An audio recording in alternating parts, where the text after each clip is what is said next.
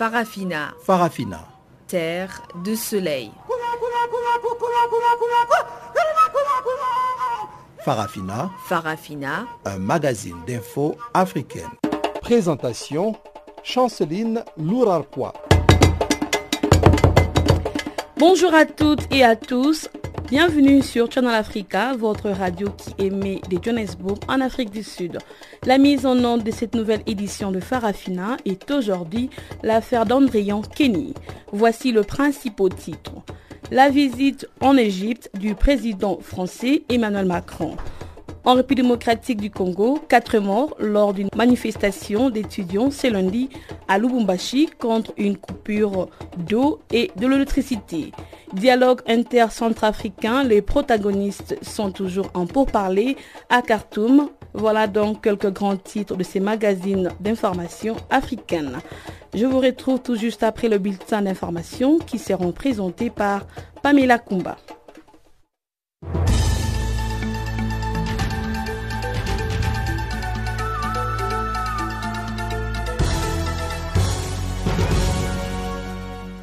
Merci Chanceline et bonjour à tous.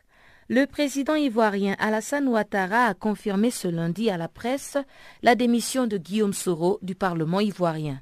Alassane Ouattara, qui recevait la presse nationale et internationale au palais présidentiel, a précisé que Guillaume Soro quittera bel et bien son poste en février. C'est entendu et c'est même réglé. Cette décision ressort des échanges entre les deux personnalités survenus la semaine dernière. Guillaume Soro a quitté samedi soir la Côte d'Ivoire pour la France, où il est arrivé dimanche matin. Officiellement, il s'est absenté jusqu'au 20 février et a délégué ses pouvoirs de président de l'Assemblée nationale au vice-président ou la private, comme annoncé vendredi par nos confrères de Kwasi.com.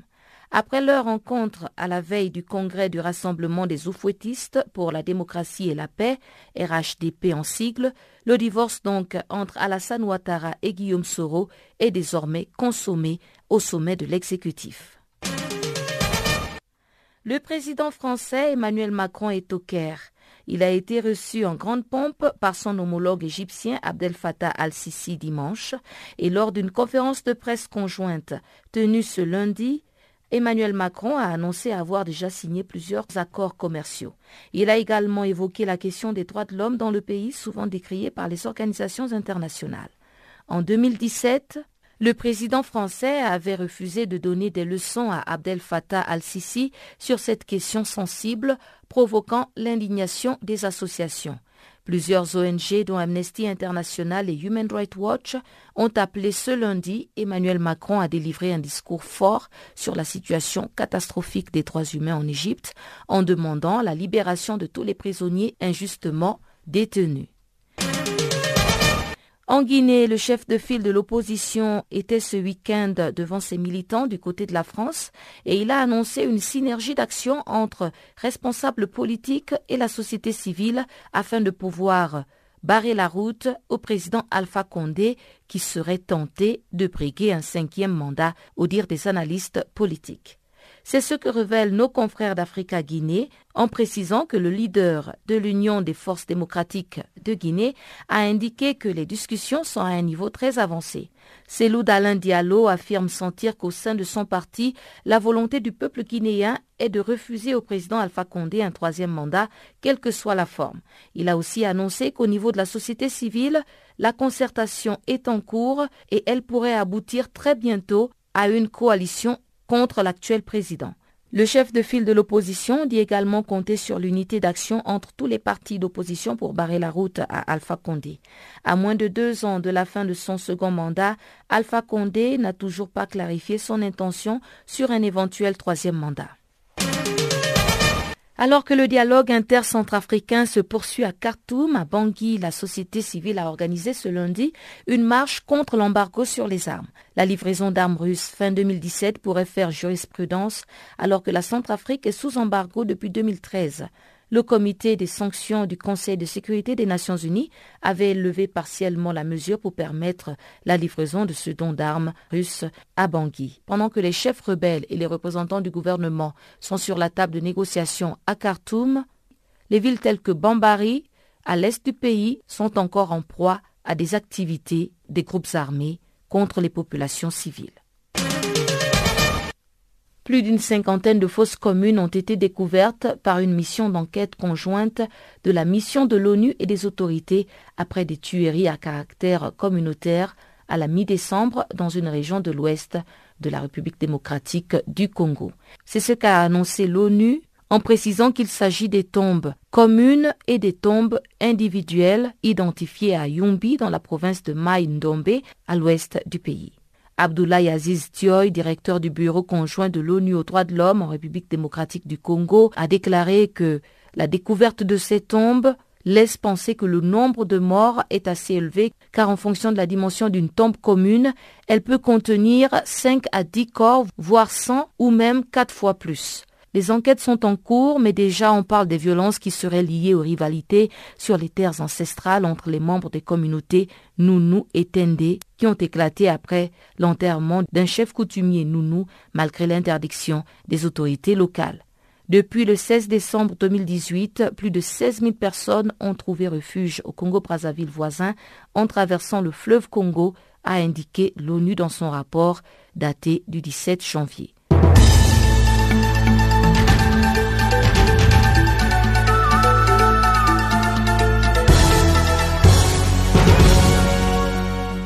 Africa. Africa, Africa, Africa, Africa, Africa. Eh. Je m'appelle Salif Keita. Vous écoutez Channel Africa, la voix de la renaissance africaine.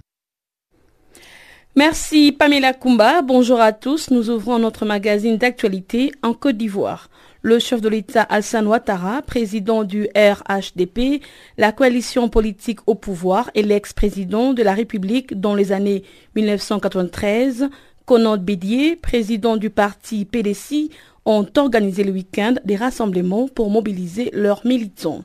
Ces regroupements ont offert aux deux alliés politiques d'hier, aujourd'hui des rivaux jurés, l'opportunité de se prononcer sur les élections présidentielles prévues l'année prochaine. Reportage, c'est depuis Abidjan.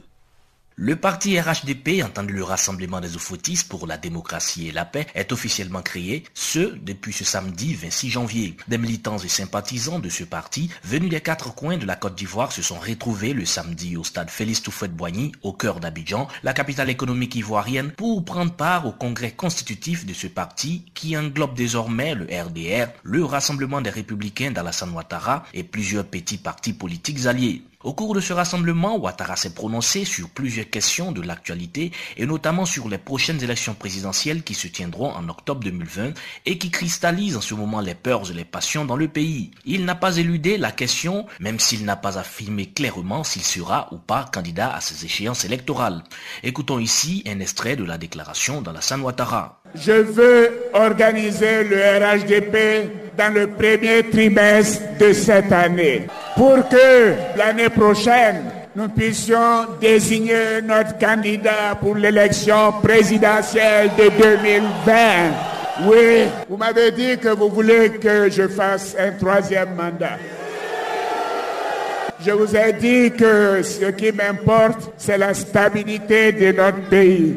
Et le président Oufouette, pendant le dernier moment, quand je lui rendais visite, me disait à chaque fois, je veux que ce soit une équipe qui me succède, pas une personne, une équipe. Le problème que nous avons eu, c'est qu'après Oufouette, ceux qui sont venus ont voulu accaparer le pouvoir pour eux seuls. Et c'est ce qui a amené les problèmes. Moi, je veux travailler à former une équipe pour que cette équipe, le moment venu, puisse me succéder et que la tranquillité et la prospérité que la Côte d'Ivoire connaît continue. Alassane Ouattara, dont le deuxième mandat s'achève en 2020, a affirmé samedi qu'il donnera sa réponse sur sa probable candidature pour un troisième mandat l'année prochaine, annonçant le choix du candidat de la coalition au pouvoir, le Rassemblement des Oufoutis pour la démocratie et la paix, la même année. À un an de l'élection présidentielle de 2020, le RHDP se met en ordre de bataille avec pour principal objectif de conserver le pouvoir ou encore pour faire barrage à son grand rival du PDCI, le Parti démocratique de Côte d'Ivoire d'Henri Conan qui n'a pas non plus caché son intention de briguer la magistrature suprême du pays. D'ailleurs, au même moment où se tenait le congrès constitutif du RHDP à Abidjan, Conan Bédi organisait dans sa ville natale de Daoukro un meeting géant pour échanger avec la jeunesse de son parti. Objectif principal, remobiliser ses troupes pour la conquête du pouvoir d'État en octobre 2020. Après avoir rappelé les entraves dans la marche du PDCI au cours de l'année écoulée par les tenants du pouvoir, le RHDP notamment, Bédier a gagé que l'année 2019 sera une année de défi au vu de l'environnement politique du moment. Aussi a-t-il invité la jeunesse de son parti à se mobiliser pour les futures batailles électorales. Je vous instruis dès ce jour de vous mobiliser comme vous savez le faire sur toute l'étendue du territoire national pour procéder à la redynamisation de vos structures, de participer de façon active aux opérations préparatoires de la révision des listes électorales en aidant de nouveaux majeurs militants du PDCI RIA à se faire inscrire sur ces listes. C'est l'occasion de rappeler que le congrès constitutif du RHDP et le meeting du PDCI ont été l'occasion pour les deux leaders politiques, Alassane Ouattara et Conan Bédier, de décocher quelques flèches en direction l'un de l'autre. On peut le dire, les dés sont désormais jetés pour la course présidentielle dans le pays, même si l'on ignore pour le moment les noms des candidats engagés dans cette course. Depuis Abidjan, c'est les Marius Kwasi pour Canal Afrique. Merci Célé Marius Kwasi. En Égypte, le président français Emmanuel Macron a effectué depuis hier dimanche une visite de travail. À l'occasion, l'Elysée entend renforcer le partenariat stratégique avec le pays le plus peuplé du monde arabe. Ces déplacements de trois jours demeurent absolument essentiels pour l'exécutif français qui soutient le Caire comme pôle de stabilité au Moyen-Orient en dépit de critiques sur les droits de l'homme. Commentaire Barthélémy Nguessan. Le président français est arrivé ce dimanche en Égypte pour sa première visite officielle dans le pays nord-africain. Ce déplacement de trois jours s'inscrit dans l'objectif de l'Élysée de renforcer le partenariat stratégique avec le Caire. L'Égypte constitue pour la France un important pôle pour la stabilité au Moyen-Orient. Le président Macron va profiter de cette visite pour discuter avec son homologue égyptien Abdel Fattah al-Sisi de la lutte antiterroriste et des crises régionales comme la Syrie et le conflit israélo-palestinien. Les deux chefs d'État vont surtout s'attarder sur le dossier de la Libye, une préoccupation majeure de l'Égypte qui partage une longue frontière avec ce pays en plein chaos. Cette visite d'Emmanuel Macron revêt aussi un volet économique. Paris voit en Égypte un immense marché dont la France n'est que le 11e fournisseur. Une percée a toutefois été réalisée ces dernières années, en particulier dans l'armement avec 6 milliards d'euros de contrats depuis 2015. 24 avions Rafale ont déjà été livrés au Caire et des négociations sont en cours pour l'acquisition de 12 autres, mais aucun contrat ne doit être annoncé durant ce voyage. La présidence française a indiqué qu'il n'est pas exclu que l'Égypte complète sa flotte de Rafale dans les mois qui viennent, mais il n'y aura pas de signature de contrat lors de la visite du président Macron. Paris cherche aussi à participer au futur grand musée égyptien de Gizeh et à la rénovation du célèbre musée archéologique du Caire. Une trentaine d'accords ou de contrats devraient être signés pour un montant de plusieurs centaines de millions d'euros dans le domaine des transports, des énergies renouvelables, de la santé et de l'agroalimentaire. Une cinquantaine de patrons, dont ceux d'Orange, de la SNCF, d'Engie, font partie de la délégation française en visite au Caire. Côté égyptien, le président Sisi cherche à attirer des investissements étrangers, notamment français. C'est ce qu'indique Mostafa Kamel El Sayed, professeur de sciences politiques. Avec ses quelques 100 millions d'habitants, le pays nord-africain est confronté à une crise économique aiguë après la révolte de 2011. Le pays a obtenu un prêt de 12 milliards de dollars du FMI et mis en place des réformes économiques drastiques. Lors d'une récente visite au Caire, le ministre français de l'économie Bruno Le Maire a salué les choix courageux du président Sisi qui font de l'Égypte un marché encore plus intéressant pour les entreprises françaises. Le président Macron va également profiter de cette délicate visite en Égypte pour mettre clairement sur la table les questions très sensibles du respect des droits de l'homme. En octobre 2017, lors de la visite de M. Al-Sisi en France, Emmanuel Macron avait refusé de donner des leçons à son homologue égyptien sur la question des droits de l'homme, ce qui avait provoqué l'indignation de plusieurs ONG. La position de l'Élysée semble avoir un temps soit peu évolué.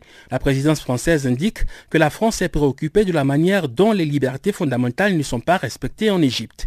L'Élysée assure aussi que Macron va évoquer des cas individuels et des dossiers systémiques avec son homologue égyptien. Le constat dressé par les organisations de défense des droits de l'homme reçu le 23 janvier à l'Élysée est sans appel. L'Égypte connaît depuis l'arrivée de M. Sisi au pouvoir en 2014 la pire crise des droits humains de l'époque récente avec une répression tous azimuts contre les opposants islamistes de gauche et laïque. La répression est marquée par les disparitions forcées et la torture. La situation s'est même empirée au cours des 12 derniers mois. Le président français va achever sa première visite officielle en Égypte le mardi, puis il fera une escale de quelques heures à Chypre pour le sommet Med 7 des pays du sud de l'Union européenne. Barthélémy Guessan pour Channel Africa. Merci Barthélémy Nguessan. Et parlons justement de la visite du président français Emmanuel Macron en Égypte. Il a tenu une conférence de presse conjointe avec son homologue égyptien Abdel Fattah al-Sisi au Caire ce lundi. Les questions régionales, la sécurité, la lutte contre le terrorisme, l'économie et la question de droits de l'homme ont été au programme. À ces propos, suivez un extrait de cette conférence de presse diffusée sur les réseaux sociaux en direct par la télévision nationale égyptienne. Merci beaucoup. Merci pour votre question, monsieur. Et vous avez raison de rappeler euh, le lien historique le respect euh, réciproque euh, entre nos deux pays et la considération que nous avons euh, l'un pour l'autre. La politique de la France n'a en rien changé. Et je vais vous expliquer en quoi. Je crois très profondément dans le principe de la souveraineté populaire. C'est au peuple d'un pays de décider de l'avenir de ce pays. Et c'est pour cela que, depuis que je suis président de la République, la France ne suit pas des politiques qui consistent à expliquer par un interventionnisme excessif à tel ou tel peuple quel doit être son avenir. C'est de veiller à ce que les réconciliations se fassent, c'est de veiller à ce que le peuple puisse parfois s'exprimer lorsque lettre loisir ne lui en est pas donné. C'est tout le travail que nous menons euh, en Syrie, mais ce n'est en aucun cas de vouloir euh, bousculer tel ou tel gouvernement ou dicter depuis l'extérieur quel devrait être euh, le cours des choses. Ce principe est là, et il est au cœur de la politique internationale que je poursuis. La deuxième chose, lorsque je regarde notre ami qui est l'Égypte, c'est la volonté de stabilité. Je l'ai dit, c'est ce qui m'a conduit en octobre 2017 à demander à ce qu'il y ait une forme de patience, en tout cas qu'on considère les difficultés auxquelles était confronté le président Sisi. La stabilité d'un pays comme l'Égypte, en effet, exigeait que face à des intrusions, des déstabilisations, des mouvements de tel ou tel, au nom d'une religion, en la déformant, ou au nom d'intérêts autres, le gouvernement puisse être déstabilisé, impliquer une réponse. Et je réaffirme ici très clairement cette nécessité. Mais nous avons aussi des valeurs, elles sont universelles, ce ne sont pas que les valeurs de la France, et nous avons euh, des exigences pour nous-mêmes. Réciproquement, les droits de l'homme en font partie. Et on peut se dire les choses de manière très franche, et nous pouvons les affirmer et c'est aujourd'hui ce que j'ai décidé de faire et ce que j'ai fait avec euh, le président Sissi, sans revenir pour autant sur les principes que j'ai édictés, sans considérer qu'on vient ni donner des leçons, ni déstabiliser. Pourquoi? En octobre 2017, nous avons euh, longuement échangé en aparté avec le président Sissi et je lui ai remis une liste. Les choses n'ont pas été dans la bonne direction depuis octobre 2017. Il y a eu des blogueurs, des journalistes, des activistes qui, depuis euh, ont été emprisonnés. C'est une réalité. Et je ne peux pas faire, compte tenu du respect que j'ai pour l'Égypte, comme si rien ne s'était passé. Dans ce contexte, je considère qu'avoir un dialogue exigeant sur les droits de l'homme est totalement cohérent avec euh, l'objectif qui est le nôtre. Et ce dialogue d'amitié et de respect. D'abord parce que l'image internationale de l'Égypte peut s'en trouver abîmée. Il faut être lucide, vous avez commenter la presse du jour, j'imagine donc que vous voyez la presse de tous les jours. Lorsque des présentateurs, des blogueurs sont emprisonnés, ça n'est pas bon pour l'image d'un pays qui m'est cher et qui m'est ami. Et comme je suis attaché à la réussite de l'Égypte dans le contexte contemporain, je pense qu'il est bon d'apporter une réponse à ce point.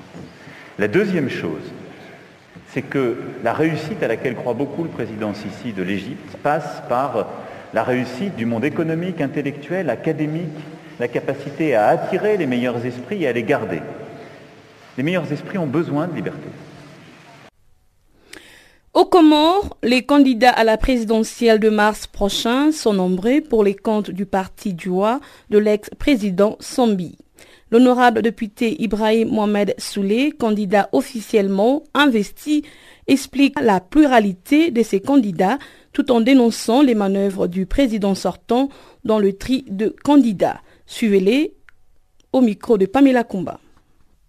Alors, euh, la sélection a été faite euh, selon, sur des primaires, sur la base de primaires, euh, auxquelles ont pris part les grands électeurs du Parti Joie, c'est-à-dire les, les élus des différents congrès régionaux et nationaux, ainsi que nos élus, je veux dire le bureau national qui a été voté dans un congrès, les trois bureaux régionaux des trois îles qui ont été votés dans des congrès, plus maintenant les élus que sont les conseillers des îles, ça veut dire les élus, insulaires, plus les élus nationaux.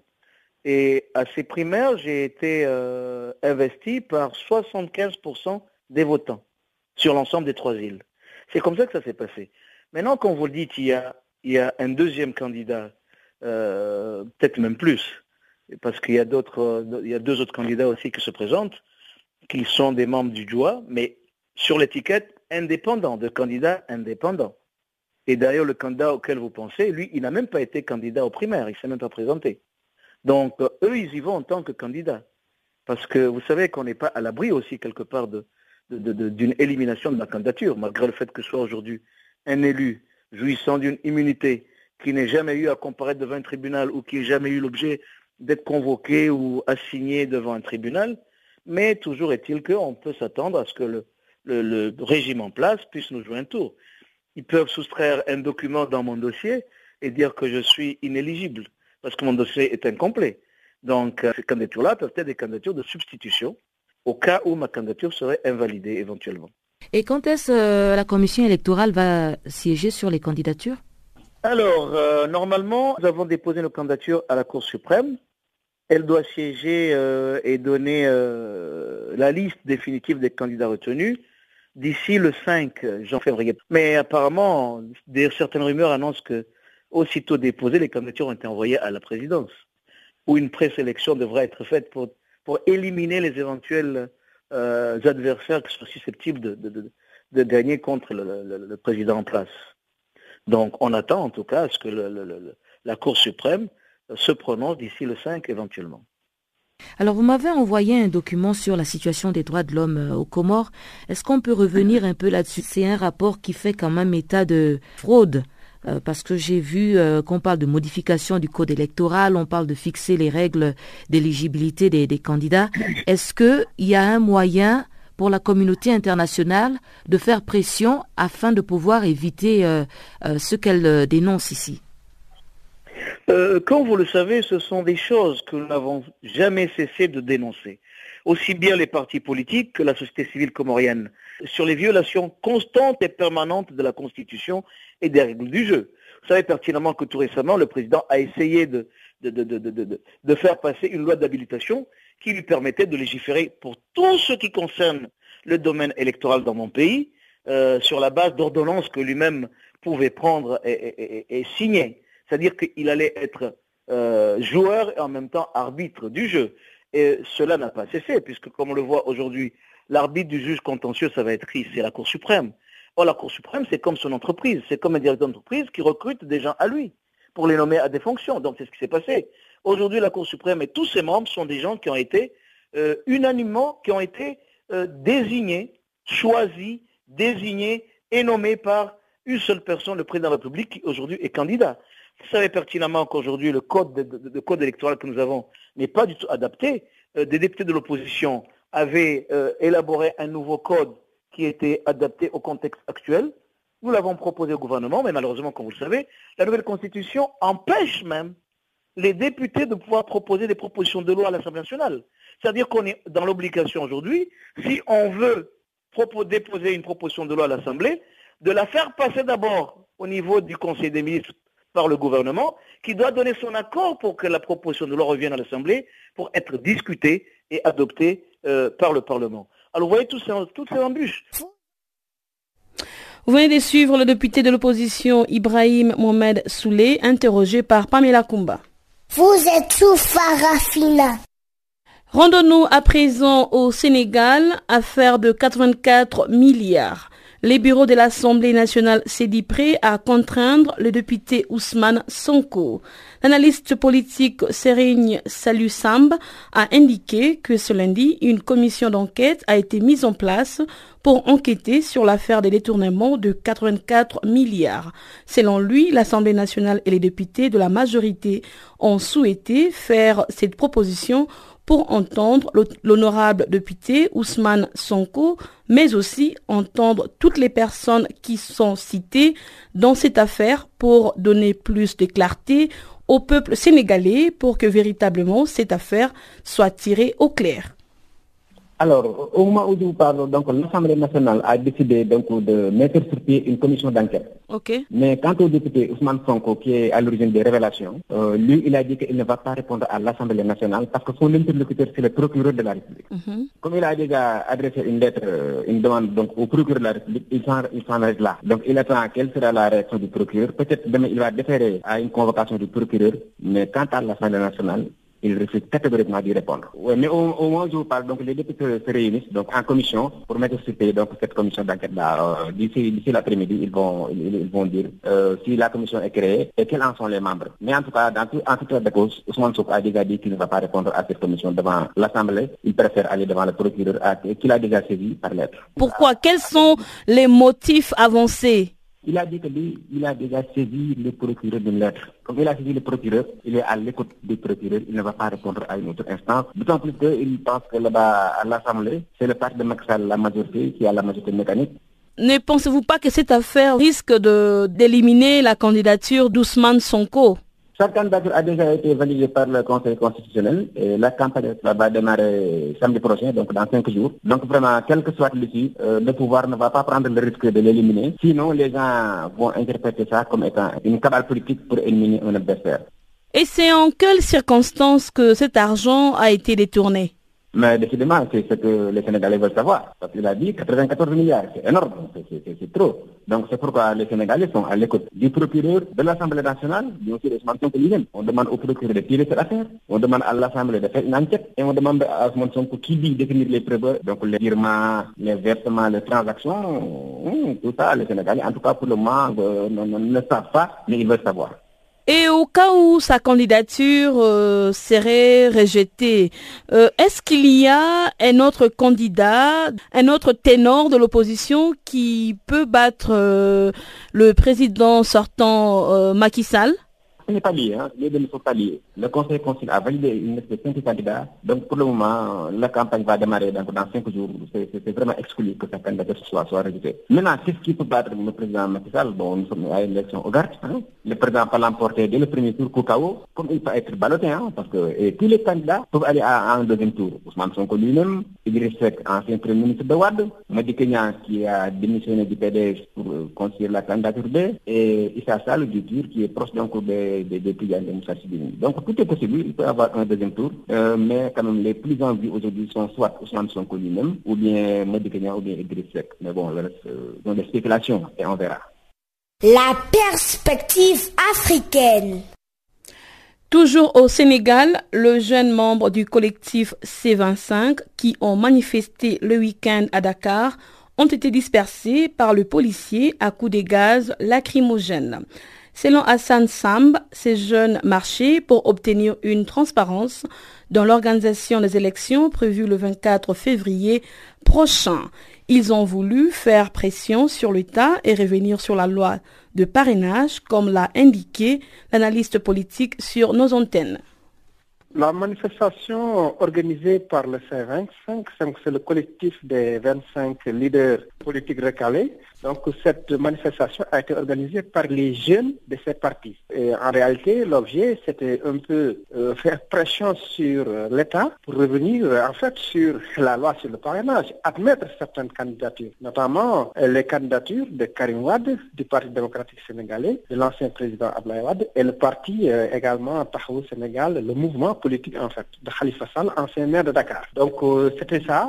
Et puis pour eux, il fallait manifester également pour obtenir une transparence dans l'organisation des élections, que les gens puissent avoir euh, leur carte d'électeur à temps. Donc une panoplie en fait de, de revendications, voilà, euh, qui, a, qui ont servi un peu de prétexte à ces jeunes pour essayer d'organiser euh, cette marche qui n'a jamais eu lieu finalement, qui a avorté.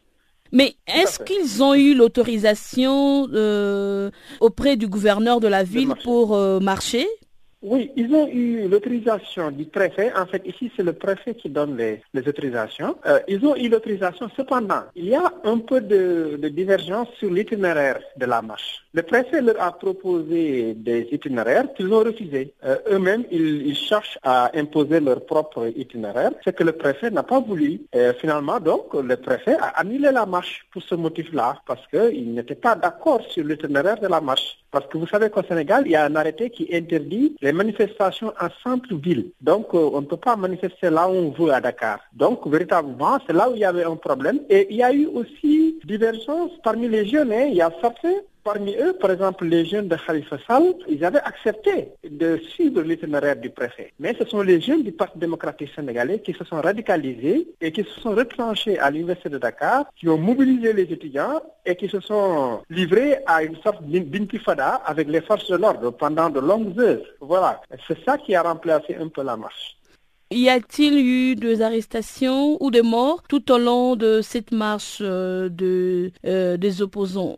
Non, lors de ces manifestations, il n'y a pas eu de, de mort. Euh, il y a eu quelques arrestations hein, des jeunes, euh, vraiment par les, les forces de l'ordre. Ils, ils en ont arrêté, mais pas beaucoup aussi, véritablement. Donc, il n'y a que quelques jeunes euh, qui, qui ont été arrêtés et un peu amenés à la police et qui devront répondre devant les tribunaux. Mais ce n'était pas si nombreux que ça. Mais il n'y a pas eu beaucoup d'arrestations et on n'a pas enregistré de, blessés graves ou de morts. Est-ce que l'opposition pense toujours à poursuivre euh, ce type de manifestation? Absolument, je pense qu'elle l'avait promis. Le collectif euh, des 125 avait promis d'organiser des comités de résistance, et c'est comme ça qu'ils l'ont appelé, dans toutes les localités du pays, y compris dans les zones rurales les plus reculées. Vous êtes sur Channel Africa. Au Cameroun, 117 personnes ont été interpellées le week-end lors de manifestations de l'opposition. Les autorités camerounaises ont violemment réprimé les manifestations organisées par le mouvement de la Renaissance du Cameroun. Le parti de l'opposant Maurice Campton avait choisi la date du samedi pour lancer sa campagne de mobilisation contre ce qu'il appelle les hold-up électorales d'octobre dernier. Noah Roger Justin, le secrétaire général adjoint du mouvement de la Renaissance du Cameroun, nous fait le point de la situation avec Barthélemy Nguessan nous confirmons au mot d'ordre que nous avons lancé euh, pour le 26 janvier 2019. Euh, les Camerounais, pas seulement les militants du MSC, mouvement pour du Cameroun, mais les Camerounais, tant euh, à l'intérieur comme à l'extérieur du pays, ont manifesté leur mécontentement, leur frustration face au hold-up électoral qui s'est produit le 7 octobre dernier, face au hold-up de la paix dans les régions du nord-ouest et du sud-ouest. Alors, à Douala, les forces de l'ordre euh, qui ont été avertis euh, de ce que euh, notre marche serait pacifique ont tiré à bout portant sur certains de nos camarades. Nous avons dénombré six camarades qui ont été atteints par des balles à tir réel de nos forces de l'ordre, notamment euh, le secrétaire national chargé de l'homme, Célestin euh, Jamen, euh, la vice-présidente de, l'organisation des femmes du, du, du Cameroun, Maître Ndoki, et, bien d'autres. Au moment où je vous parle, nos camarades ont été, arrêtés, plus d'une centaine à travers le pays. certains ont été libérés à, Yaoundé et à Douala, mais il en reste encore qui sont dans les, qui complissent dans les, les, les cellules des commissariats des, euh, brigade gendarmerie à Douala et Yaoundé. Ceux qui ont été arrêtés à Pakistan, ils sont 37, ils sont encore détenus. Nous n'avons pas, pas encore euh, ce qui adviendra d'eux. Justement, au lendemain de ces arrestations, quel est aujourd'hui le climat, l'état des lieux? Est-ce que c'est le retour au calme? Bien, les manifestations ont, eu lieu uniquement euh, le 26 janvier dernier, donc nous n'avons pas de, de, problème. Nous suivons juste nos camarades qui ont été arrêtés et qui sont encore détenus. Et le calmerait. S'il y a des problèmes, ce ne serait pas, pas cause du MSC, ce serait à cause du gouvernement. il n'y a pas, au moment je veux parler, il n'y a aucune manifestation. nous sommes là à soutenir nos camarades qui sont encore en détention et ceux qui sont encore hospitalisés, notamment à Douala. Vous avez parlé d'avoir averti les autorités camerounaises par rapport à la marche. Est-ce qu'en réalité, la marche était autorisée par les autorités? Bien, euh, oui, on, ne peut que nous poser cette question. À chaque moment, je vais vous dire, en ce qui concerne les manifestations gens publics au Cameroun, le régime est déclaratif. C'est-à-dire que lorsque vous voulez manifester tenir une réunion publique, vous faites une déclaration euh, à l'autorité administrative, notamment le sous-préfet de la localité, c'est une déclaration pour, afin qu'il puisse prendre les mesures qui s'imposent. Mais je peux vous dire que à chaque fois que un parti de position, pas seulement au mouvement plan du Cameroun, un parti de position fait une déclaration d'une manifestation, cela est toujours interdit. On n'autorise que les manifestations du parti au pouvoir. Et c'est pourquoi nous vous disons effectivement, nous avons déclaré ces manifestations-là. Et nous ne pouvons pas continuer à, ne pas exercer notre, euh, euh, euh, droit constitutionnel parce que des états administratifs tenaient de nous en empêcher. Les autorités camerounaises ont démenti l'usage de balles réelles pour disperser les manifestants. Qu'est-ce que vous en dites Nous avons commis une déclaration samedi où nous démontrons tout simplement que les autorités camerounaises sont dans la diversion. Parce que nous avons apporté les preuves à travers les vidéos qui circulent sur euh, les réseaux sociaux, qui montrent comment est-ce que euh, l'élément de force de l'ordre tire à bout portant sur nos camarades? L'une de ces vidéos, par exemple, qui montre comment un policier qui sur un camarade qui est en train de marcher devant lui. Voilà de quoi il s'agit. Dans cette situation de tension et puis de, méfiance, quel est votre prochain plan d'action? Il y, a, encore des marches qui sont prévues. Euh, notamment le 2 février et le 9 février. Donc, euh, euh, nous pensons continuer à exercer nos, droits constitutionnels relatifs à la liberté de manifestation pacifique. J'insiste sur le mot pacifique. Nous allons suivre à présent le bulletin économique avec Barthélemy Nguessan.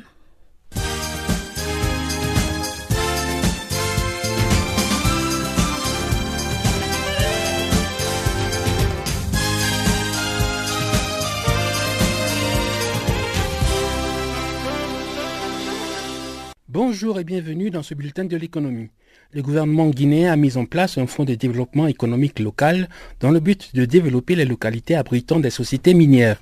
C'est Néné Moussa Kamara, le directeur général du service de relations communautaires et du développement du contenu local, qui a annoncé l'information ce dimanche à Kindia lors d'un atelier de formation des journalistes sur la gouvernance minière. M. Kamara a expliqué que le fonds sera alimenté par les contributions des entreprises minières en phase d'exploitation ou détentrices d'autorisation d'exploitation. Il a expliqué que le montant de chaque contribution sera prélevé sur le chiffre d'affaires annuel hors taxe de la société minière considérée. Le sous-sol guinéen contient les plus grands gisements de bauxite du monde, d'importantes réserves de fer, d'or, de diamants, ainsi que de considérables potentialités pour l'exploitation du zinc, du cobalt, du nickel et de l'uranium. Le secteur minier en Guinée constitue le plus grand contributeur du budget national. En Mauritanie, le directeur général des douanes, le général de division Daould Amadi Ould El Mami, a révélé que les recettes de la douane en 2018 ont atteint environ 620 millions de dollars américains. Ceci représente une augmentation de 17% par rapport à l'année précédente. Le général Mami a donné ces chiffres lors de son discours à l'ouverture des célébrations de la Journée internationale des douanes ce week-end à Nouakchott, la capitale mauritanienne. La cérémonie était placée sous le thème Limite intelligente pour la souplesse des échanges commerciaux et du mouvement des marchandises et des personnes sans entrave. Le ministre de l'économie et des finances mauritanien Mokhtar Ould Diaye a pour sa part salué les exploits réalisés par les soldats de l'économie de son pays, notamment dans les domaines de la répression de la contrebande et des recettes qui ont dépassé les atteintes en enregistrant des hausses successives pendant les dernières années. Le ministre a ajouté que les douanes ont accompagné le processus de développement économique et social de la Mauritanie. Il a reconnu que les services douaniers ont accompli leur mission comme le prélèvement des droits et tarifs dus sur la marchandise importée ou exportée, l'application des lois, la sécurité des citoyens et la facilité des échanges commerciaux. M. Mokhtar Ouldiaï s'est réjoui des performances du système informatique suivi par les douanes mauritaniennes. Le système a permis la connexion automatique avec plusieurs institutions nationales telles que la Banque centrale en ce qui concerne la surveillance des soldes bancaires des importateurs. La masse monétaire du Sénégal a enregistré une augmentation de 497,50 milliards de francs CFA au terme du mois d'octobre 2018 et cela comparé à la même période de l'année 2017. C'est la BCEAO, la Banque centrale des États de l'Afrique de l'Ouest, qui a donné l'information ce week-end. Cette masse monétaire s'est établie à 4 971 milliards de francs CFA contre 4 474 milliards en octobre 2017, soit une progression de 11,1% en valeur relative. La BCEAO attribue cette croissance principalement à la circulation fiduciaire qui a augmenté de 18,1% à 1188,60 milliards de francs CFA. Les autres dépôts comme les dépôts transférables ont, selon l'institution financière ouest-africaine, contribué dans une moindre mesure à la hausse de la masse monétaire. Et puis en glissement mensuel, la masse monétaire du Sénégal a enregistré une légère hausse de 1,2%, passant de 4 914,60 milliards de francs CFA en septembre 2018 à 4 971 milliards un mois plus tard. La BCAO attribue cette évolution à la fois aux dépôts transférables et à la circulation fiduciaire. En revanche, les autres dépôts inclus dans la masse monétaire ont légèrement régressé de 0,7%. Un atelier de haut niveau sur la mise en œuvre de l'agenda 2063 de l'Union africaine s'est ouvert ce week-end à Abidjan, la capitale économique de la Côte d'Ivoire. Il s'agissait de renforcer la vulgarisation et l'appropriation de l'agenda 2063 par les États membres de l'UA, de renforcer la coordination entre les différentes parties prenantes pour sa mise en œuvre et d'accélérer la désignation des points focaux de suivi-évaluation au sein des États membres. La rencontre d'Abidjan a permis d'identifier les défis de la mise en œuvre de cet agenda 2063 et de sa synergie avec l'agenda 2030 des Nations Unies.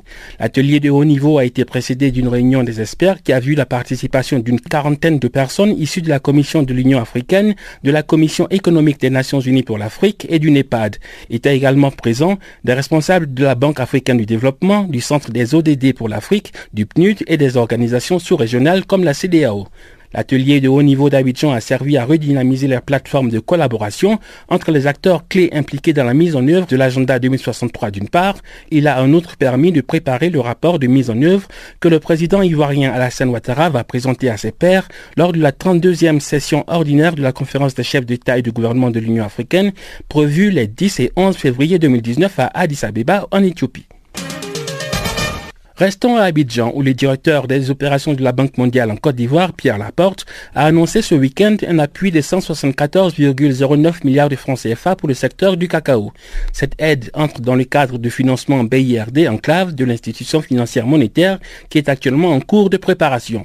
La Côte d'Ivoire est le premier producteur mondial de cacao avec environ 2 millions de tonnes enregistrées lors de la campagne de commercialisation 2018. Voilà, ainsi prend fin ce bulletin de l'actualité économique. Merci de l'avoir suivi.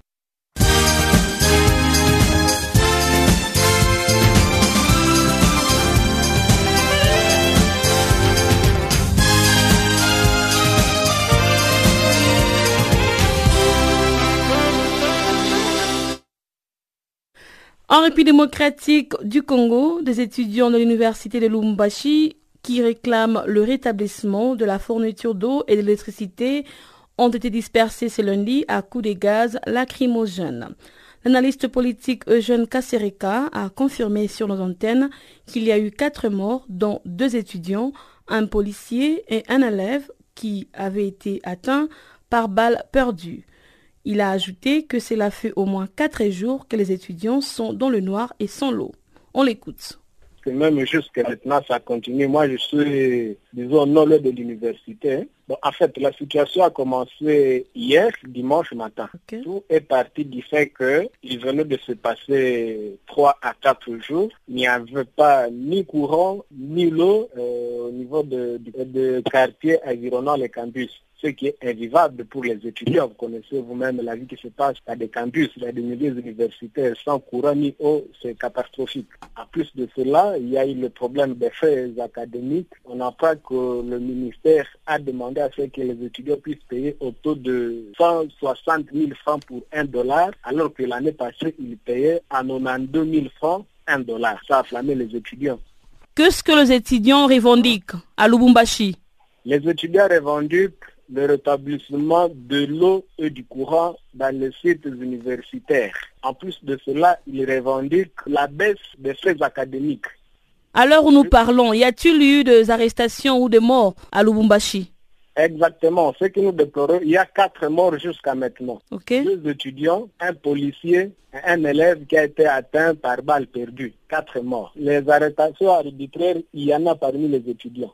Est-ce que euh, les étudiants ont eu euh, l'accord du gouverneur de la ville pour euh, manifester depuis hier Non, les étudiants ne pouvaient pas attendre l'accord du gouverneur pour manifester parce qu'ils se considèrent que c'est de leur droit de réclamer le courant et de l'eau dans leurs installations. Pour cela, ils ne pouvaient pas attendre l'accord de qui que ce soit pour manifester. Néanmoins, aujourd'hui matin, le maire de la ville voulait intervenir pour calmer les étudiants. Ils n'ont pas obtempéré. Il a dû s'enfuir. Et quel est l'état des lieux en ce moment? Bon, à ce moment, la ville est presque agitée. Il y a le, le mouvement est, est anormal au centre-ville. Certains magasins sont restés fermés. Et qu'est-ce qu'ils prévoient Qu'est-ce que les étudiants prévoient après cette marche de protestation, disons? rien Parce que c'est, la marche n'a pas d'âme. Il n'y a rien que les étudiants prévoient. Elles ne revendiquent que les, faits académiques, pour le moment, soient revus à la baisse. Parce qu'au moins, ils ont obtenu le courant et de l'eau. En fait, ils attendent à ce qu'on leur assure que les faits académiques seront revus à la baisse. Quant à dire à ce que ce qu'ils prévoient, ils ne prévoient presque rien parce que dans la masse, tout est spontané. Donc, il n'y a rien qui est prévu après ceci, on va faire ceci. Non. Eux ne réclament que qu'on revoie à la baisse leurs faits académiques. Et lorsque cela leur sera assuré, sûrement que la marche, leurs revendications prendront fin. Donc, euh, vous voulez nous assurer qu'à Lubumbashi, euh, la situation n'est pas au calme. Il y a toujours euh, euh, les étudiants qui manifestent dans tous les coins de la rue Exactement. Bon, en fait, euh, le, les étudiants, ils sont dans leur, dans leur droit, ils demandent aux, nouvelles autorités du pays de revoir leurs leurs faits académiques. Il faut qu'ils payent autour de, de, de 90 comme l'année passée. Ils ne comprennent pas comment d'un coup, on peut leur demander de payer au taux double. Je vous rappelle que 160 francs, 160 000 francs, c'est le double de 190, de 90 francs. L'année passée, ils ont payé à 90 000 francs pour un dollar et du coup, on leur demande de payer à 180 000 francs, 160 000 francs pour un dollar, ce qui est tout à fait anormal. Ils revendiquent cela, ils demandent que le taux soit, euh, soit remis au taux de 90 000 francs pour un dollar comme l'année passée. Dès que cela sera assuré, sûrement que les revendications nous attendons la suite. Jusque-là, bon, il n'y a pas, aucune autorité ne s'est prononcée quant à ça. Et ne pensez-vous pas que c'est très tôt pour le nouveau président élu, Félix Tshisekedi, de faire face à, à ces genres de protestations et d'agir euh, rapidement comme les étudiants le veulent? Exactement, c'est trop tôt, mais c'est ça qui est aussi mieux. Il faut que déjà dès le début, qu'il voie, qu'il sente à quel défi il a à faire. Il ne faut pas qu'on lui laisse le temps de relax, il faut qu'il comprenne qu'il a vraiment du travail et qu'il s'y mette déjà dès le début. Toujours en République démocratique du Congo, la rentrée parlementaire n'a pas été effective ce lundi dans deux provinces sur le 26 que compte le pays. Il s'agit de provinces du Nord Kivu et du Maïndombe au Nord Kivu. Le député nouvellement élu souhaite que la session parlementaire soit convoquée pour permettre aux élus de traiter des questions urgentes comme celles liées à l'insécurité. C'est un reportage de Gisèle Kaimbani, notre correspondante à l'est de la République démocratique du Congo. Les assemblées provinciales du Nord Kivu de la province de Maïndombe n'ont pas ouvert ce lundi selon le calendrier électoral sur les 26 qui compte la RDC. Au Nord Kivu, les députés du bureau sortant attendent la tenue des élections en mars prochain pour faire la remise et reprise avec les bureaux intra-provisoires. Honorable Nkuba Kaombo Sylvestre, rapporteur du bureau sortant, dit que ce bureau fait l'expédition des affaires courantes en attendant la remise et reprise. D'ailleurs, euh, nous sommes en période de vacances parlementaires parce qu'on a clôturé la session, la dernière session, c'était le 29 décembre. Donc, nous sommes en vacances parlementaires. La session ordinaire interviendra à la fin du mois de mars. Mais comme euh, la CNL a bien précisé, les élections sont organisées au début du mois de mars et à l'issue de ces élections, on va installer le bureau provisoire de l'Assemblée provinciale et ils vont commencer leur session extraordinaire comme la loi le prévoit. Nous, nous avons terminé notre mandat. Ce que l'ancien bureau est en train de faire, c'est d'expédier les affaires courantes en attendant la remise et reprise avec le bureau provisoire. Et c'est ce que nous sommes en train de faire. Même s'il n'y avait pas cette situation particulière, on devrait déjà euh, faire la remise de reprise. Mais comme c'est une situation particulière, nous sommes en train, nous, comme bureau sortant, préparer la remise de reprise, préparer l'accueil des nouveaux élus, et le moment venu, nous allons faire la remise de reprise et les, activités vont commencer avec l'installation du bureau provisoire. Et, si enfin il n'y a pas d'élection en mars, est-ce que vous allez siéger quand même? Si même on nous disait aujourd'hui euh, procéder à la remise de reprise, nous allons le faire. Mais quand vous me posez une question, si on n'organise pas les élections, là, c'est dans le futur, je ne peux pas faire des prédications. Les députés nouvellement élus souhaitent, eux, que la session parlementaire de mars soit ouverte au Nord Kivu Prince Kiangi précise cependant que les décisions importantes ne seront pas prises en attendant l'élection des élus de Beni Ville et Beni Territoire et de la ville de Butembo Nord Kivu. Les élections dans le Grand Nord nous préoccupent aussi. En demandant qu'il y ait convocation de cette session n'est pas synonyme de dire qu'on ne voudrait pas des élections à, Beni ou à, Butembo. C'est vrai, nous soutenons et nous solidarisons avec les amis dans le Grand Nord et nous tenons à tout prix à ce que ces élections soient également organisées pour les besoins aussi de la cohésion de la province. Mais aussi longtemps qu'ils ne seront pas avec nous, on ne pourra jamais prendre de grandes décisions, notamment l'élection des sénateurs, l'élection des gouverneurs, même l'adoption du règlement intérieur. On ne pourra même pas voter le bureau euh, élire le bureau définitif. Mais au-delà de tout ça, il y a d'autres questions qui méritent l'attention des députés ou des élus, notamment la situation sécuritaire qui prévaut dans la province. Dans le Walikal, il y a des problèmes du point de vue sécuritaire, pour ne pas parler de la situation des biens de tous les jours. Que donc, au-delà de ces matières, il y a d'autres matières qui intéressent le peuple. Et on ne peut pas priver ce peuple de ce droit-là, d'être écouté et que ces matières soient traitées au niveau de l'Assemblée provinciale, parce que tout simplement, il n'y a pas encore euh, élection dans le Grand Nord. Après l'ouverture et les l'élaboration du règlement d'ordre intérieur ce lundi, les députés reviendront au mois de mars prochain pour une nouvelle session parlementaire. Depuis Goma, Gisèle Kaimbani pour Canal Afrique. Nous sommes presque arrivés à la fin de cette édition, mais avant de nous séparer, c'est encore l'antenne à Barthélémy Nguessan pour les informations sportives.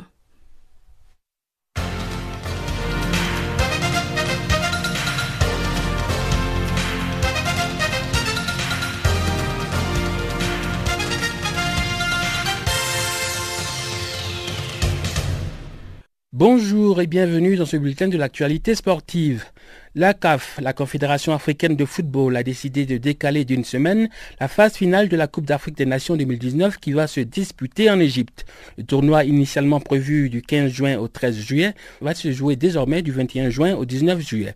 C'est le vice-président de la fédération égyptienne Ahmed Choubier qui a annoncé l'information sur la chaîne de télévision locale On Sport TV. Le décalage fait suite à la requête des pays d'Afrique du Nord qui ont réclamé un rapport du tournoi d'une semaine par rapport au ramadan.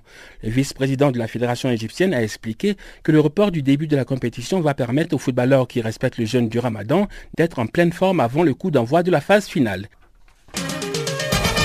Le président de la Confédération africaine de football, M. Ahmad Ahmad, a rendu hommage au regretté Pierre Ndaï Moulamba, l'ancien attaquant légendaire de la RD Congo, qui est décédé ce samedi en Afrique du Sud à l'âge de 70 ans. Le site internet CAF Online a relayé les propos du patron de la CAF qui a déclaré, et je cite, La Confédération africaine de football, la CAF, salue la mémoire d'un immense champion qui a beaucoup donné au sport roi à travers l'Afrique en participant aux exploits de son pays. M. Ahmad Ahmad a aussi présenté ses condoléances à la famille du défunt et à toute la famille du football congolais et continental.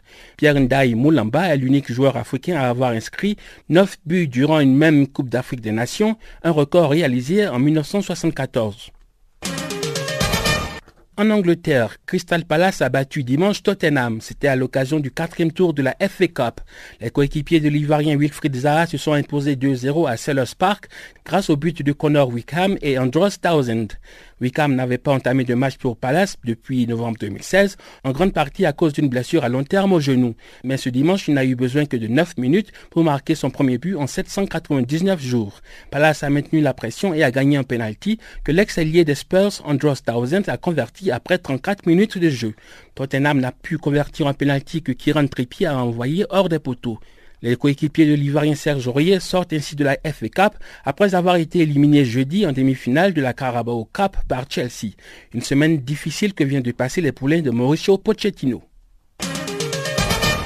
Et puis en tennis, Novak Djokovic a remporté son septième Open d'Australie. Le Serbe a dominé la finale masculine face à Rafael Nadal ce dimanche à Melbourne. Djokovic n'a laissé aucune chance à l'Espagnol qui l'a sèchement battu en 3-7, 6-3, 6-2, 6-3 après 2h04 minutes. Nadal n'avait jamais perdu une finale de Grand Chelem sans y remporter au moins un set. Djokovic, lui, n'en avait jamais gagné une si facilement. Au terme donc de cette finale à sens unique, Novak Djokovic s'est adjugé son troisième titre majeur consécutif. Il devient le premier joueur de tennis à conquérir sept titres à l'Open d'Australie. Le Serbe détient désormais 15 titres de Grand Chelem. Le Danemark est sacré champion du monde de handball masculin. La sélection danoise a largement dominé à domicile la Norvège lors de la finale qui s'est déroulée ce dimanche au Derning. Les Danois se sont imposés 22 à 31. Ils remportent leur tout premier titre de champion du monde, trois ans après le titre olympique. Le Danemark met ainsi fin à une série de trois défaites en finale du championnat du monde, d'abord face à la Tchécoslovaquie en 1967, face à la France en 2011 et puis devant l'Espagne en 2013. L'équipe de France a décroché la médaille de bronze du mondial 2019. Les Bleus handballeurs ont battu l'Allemagne 26 à 25 lors du match pour la troisième place disputé ce dimanche. Les Français se sont imposés sur le fil grâce à un but de Nicolas Karabatic à la dernière seconde. L'équipe de France, la double tenante du titre, peut donc se consoler avec une médaille de bronze. C'est la quatrième fois d'affilée que la France termine sur le podium d'une compétition internationale, après l'argent des JO 2016, l'or au mondial 2017 et le bronze à l'Euro 2018. Pour rappel, la 26e édition des championnats du monde masculin de handball s'est déroulée du 10 au 27 janvier dernier en Allemagne et au Danemark. La compétition a rassemblé 24 équipes. Le prochain mondial du handball masculin va se tenir en Égypte en 2021. Enfin en cyclisme, Nicolo Bonifazio a remporté dimanche le 14e tour de la Tropicale à Missabongo. Le cycliste italien de l'écurie Direct Energy s'est imposé sans surprise au terme de la septième étape qui s'est courue dans Libreville et sa périphérie. Nicolo Bonifazio participait pour la première fois au Tour du Gabon. Il a affiché ses intentions dès la première journée en remportant la première étape du Tour cycliste. Il a par la suite conservé son maillot jaune jusqu'à la victoire finale. Bonifazio a gagné la 14e édition de la Petite Reine avec 6 secondes d'avance sur son challenger, le français Lorenzo Monzin de l'écurie Vital Concept. Ce dernier a fini deuxième au classement général malgré sa victoire à la septième étape. La course cycliste internationale Tropical à Bongo est la compétition qui ouvre le calendrier officiel de l'UCI, l'Union cycliste internationale. La saison 2019 cycliste est ainsi lancée pour d'autres tours à travers le monde. Voilà, ainsi prend fin ce bulletin de l'actualité sportive. Merci de l'avoir suivi.